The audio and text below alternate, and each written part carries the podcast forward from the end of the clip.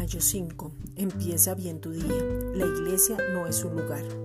La iglesia no es un lugar o templo. La iglesia son personas y todos como iglesia nos manifestamos al mundo. La iglesia está colocada en este mundo para que este mundo caído no explote, no se desborone, no pierda el rumbo.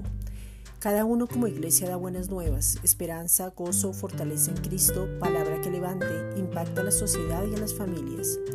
La iglesia puede ver la gloria de Dios y manifestarla, reflejar el amor del Padre, impactar la gente, adorar y unirse como cuerpo de Cristo. La iglesia tiene dones para el servicio de otros. Tú eres la iglesia. Efesios 5:32. Grande es este misterio, mas yo digo esto respecto de Cristo y de la iglesia. Esta es una reflexión dada por la iglesia Gracia y Justicia.